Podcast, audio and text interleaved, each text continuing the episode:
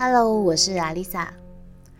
以前呢，我们常常会听到业障，业障是佛家的说法，业就是当初所造的因，障呢就是障碍的意思，简称就是过去因为做错事，造成了阻碍现在的事件。听到业障，多多少少会有一些恐惧的感觉。很多人认为，今生所承受的苦痛，都是因为上辈子做了什么不好的事情，这辈子要来还债，又叫做所谓的现世报。尽管在道德观上，它是一种自我约束与警示的作用，但是多多少少也带给人们一种恐惧跟无力感。我个人认为呢，人的每一次转世投胎都是很珍贵的。如果这辈子活着是为了要还上辈子的债，那这样子的存在是不是就变得很消极呢？今天我们不谈业障，我们要讲的是业力。业力是一种设计来让我们成为更好的人的一个机制。它是生命的平衡器，又叫做是协调器。生命的自然状态应该是要处于一个和谐、平均、平衡的状态。但是有的人呢，为了私欲，或者是过多的个人感官，例如讨厌人、讨厌动物，然后就去欺负或是霸凌他，或者是心情不好就去纵火或破坏大自然。使得应该要呈现平衡的状态失衡，留下了一个负面的影响伤害，就会带来生命的反噬。伤害越大，反弹就越大。有的反弹不会在当下产生，它是经过许多的蝴蝶效应回到你的身边，接下来会有一连串痛苦的调整过程，直到一切又在恢复和谐为止。这个过程呢，就会被人家说作是现世报，或者是报应。那相反的，如果你今天坚守着自己该完成的使命，带给人们有创造力、建设性的服务，这些好的能量就会加强，而且不断的扩大。那这些福报也会相对的反弹给你。所以，业力这种东西呢，它是很公平的。它会随着你的每一个念头、每一句话、每一种情感跟行为举止来产生，触及了我们生活中的每一个层面。那每一分每一秒都有业力正在进行。例如说，你有个人的业力、灵魂的业力、父母亲的业力、伴侣的业力、子女的业力，所有。一分一秒，每一刻，它都在进行着。没有人可以帮你消除自己的业力，只有你自己；也没有人可以帮你经历过这些。只要你有强大的灵性之源，它就会支持着你，引导着你走过生命中错综复杂的部分，帮助你度过所有的难关。以上我提到了很多业力关系。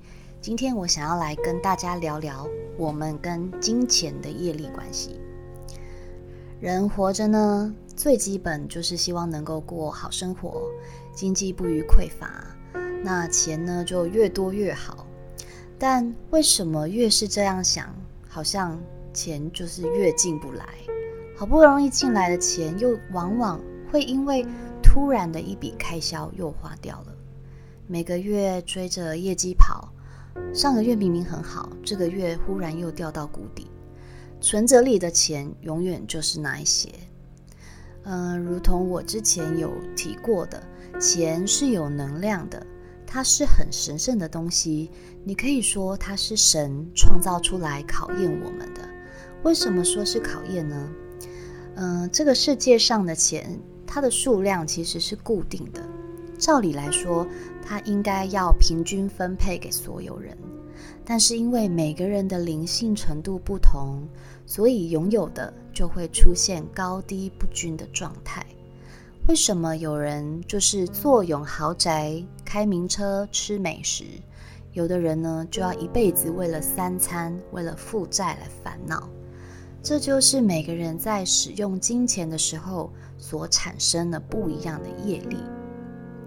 有的人知足常乐，他虽然不是很富有，但是他舍得分享回馈，所以他这辈子不愁吃穿。有的人虽然每个月钱是足够的，但是总是想要买奢侈品，想要吃美食，甚至欲望超过了实际所拥有的，这种人呢，就会一辈子成为钱的奴隶。那为什么有的有钱人越来越有钱？这种状态就是当他有钱的时候，他懂得去提携别人，去帮助需要帮助的人。所以他会越来越有钱。那也有一种状况，就是他本身就出生在富贵人家，娇生惯养，自私自利、贪婪，但是他好好的把这一生给过完了。这种人呢，就是滥用他累世好的金钱业力，在这一世一次把它给用完，下辈子可能要砍掉重练。可能会过着很贫穷的生活，再重新的累积金钱的善业，才有可能再度拥有财富。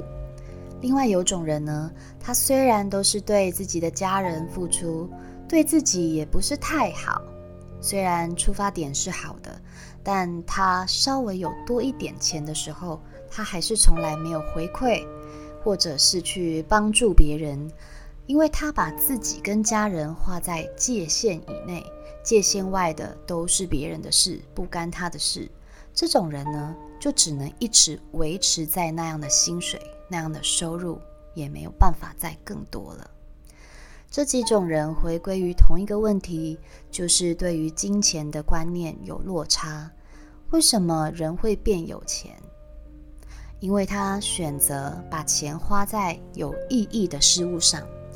他们的钱到了他们的手里，可能会转化成更有意义的支出，因为他们愿意去回馈社会。神会认为这样的人拥有了正确的使用钱的观念，所以神会愿意给他钱。而钱呢，到了那些只顾自己的人的手里，它的作用会变得很小，可能只用来满足他们个人的物欲、私欲。一样的钱却有不同的价值，这就是神为什么会用钱来考验我们。如果你有十块钱，你可能会想：我只有十块，等我有二十块的时候，我再来做善事。所以你祈祷神再给你十块钱。当你有了二十块的时候，你会说：我二十块要用在家人身上，要用在支付自己的账单上。最近又有想要买的东西，剩下的只剩下我的生活费了。还是神啊，你直接给我五十吧，这样我就有充裕的钱可以行善了。很抱歉，神会连本带利的，连你原本的十块一起拿回去，因为你打从心底并没有想要友善这个世界，你只是在推脱找借口。如果你有十块，哪怕你只是用五毛去做善事，其实呢，这个五毛的善业就会以倍数回来到你的身边。所有的原因就是因为你害怕贫穷，害怕匮乏，所以舍不得付出。还有一种状况是你当下付出的时候是甘愿的，但是在心里却希望有所回报，例如。一个老板发自内心的想要去帮助员工，假设员工有经济压力，就以比银行还要低的利息借给员工纾困，或是设身处地的去帮员工着想，任何员工所需要的一切，也开了很多免费的课程来提升他们的专业知识。当然，出自于这份善意。会产生一个很好的金钱业力与情感业力，但是呢，卡在这是员工与老板之间的关系。当员工的办事效率不如老板预期，甚至可能还时不时的出问题，老板的内心就会产生矛盾。就会产生一种。我都已经设身处地的为你们做这么多了，怎么你们都没有办法将心比心，自动自发的来帮公司做事呢？那我对你们这么好，到底有没有意义？其实呢，任何人与人之间的关系也是如此。当有其中一方付出比较多，却无法感受到相对的回应，这时候心里会纠结，心里会想着。早知如此，我就不会对你花这么多心思；早知如此，我也不要花这么多时间在你身上了。但是回过头想想，我们在付出的当下是不是快乐的？当下的心情是不是满足的？但因为接收你付出的对象是与你亲近的人，所以我们设了一个“我对你好”，正常来说。你应该也会这样对我吧的预设立场，而每一个人的立场跟个人认知标准不同，对对方来说，也许他已经尽了全力，只是达不到你的要求。就像是本身花苞比较小的玫瑰品种，你是要它怎么开的跟拳头一样大呢？也可以说是对方本身就是。小型房车，你是要它如何像跑车一样奔驰呢？这就是品种不同，车种不同，性能也不同，所以根本不能用这样来判断你的付出值不值得啊！当我们回过头来清算谁对谁好，谁付出了多少的时候，那些好的业力其实都被打折了，因为这样的付出是有目的性的。达不到我们的要求，反而让自己不开心。既然这样的话，要不就直接捐款到慈善机构，要不付出就不要计较回馈。因为付出是我们心甘情愿，我享受付出的当下。但是我当然没有叫你掏空自己付出，然后没有回收的时候要强逼自己接受无伤大雅，那样反而是本末倒置。直善应该要是在自己范围许可的程度内，这不是一种投资，不是投越多越有机会回收。直善应该是要在一个自嗨的状态下，我有能力我就做，而不是为了什么才做。没有回馈我也不心冷，抱着这种心情，直善念才能创造更高价值的业力回流。因为如果付出了，最后反而因为这个付出搞得自己不开心，那还不如不做。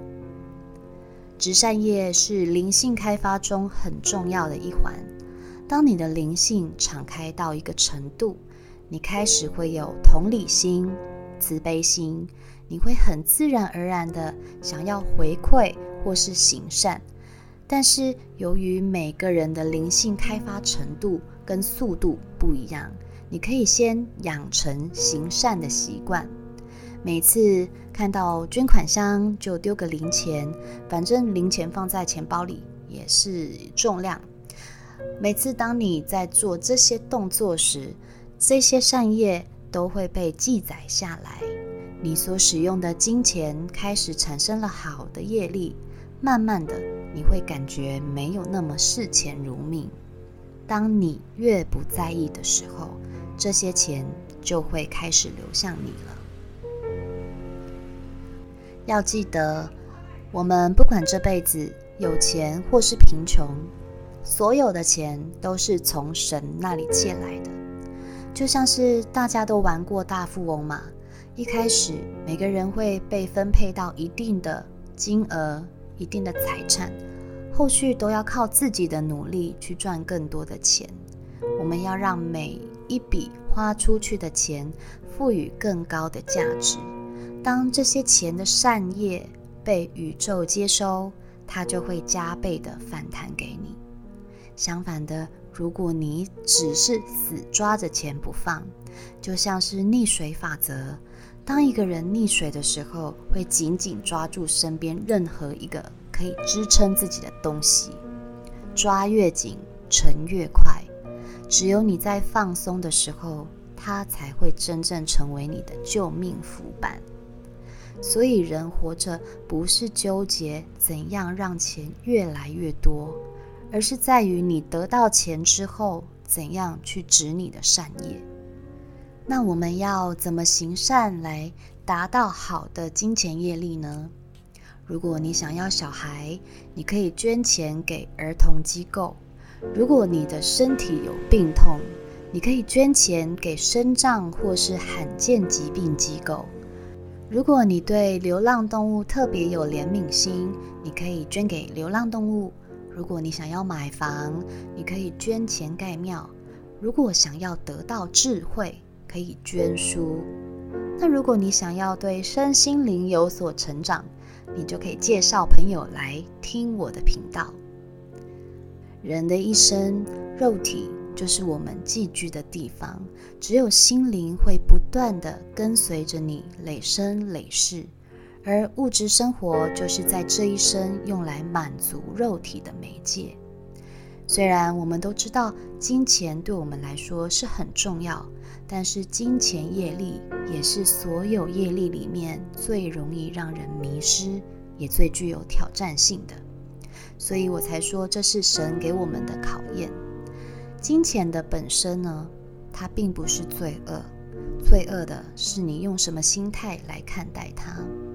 如果你有用钱的正确财富意识，你就会累积好的金钱业力，而这些业力最终都会流向你。